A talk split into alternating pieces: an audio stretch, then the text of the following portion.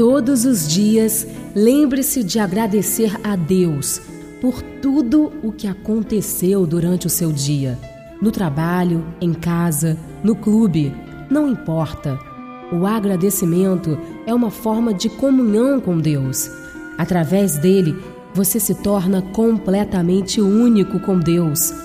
Agradeça pelas vitórias e pelas derrotas. As vitórias, porque foram conquistadas por você, e as derrotas, porque fizeram você refletir e se autotransformar. Muitos pedem, mas poucos se lembram de agradecer. Obrigada.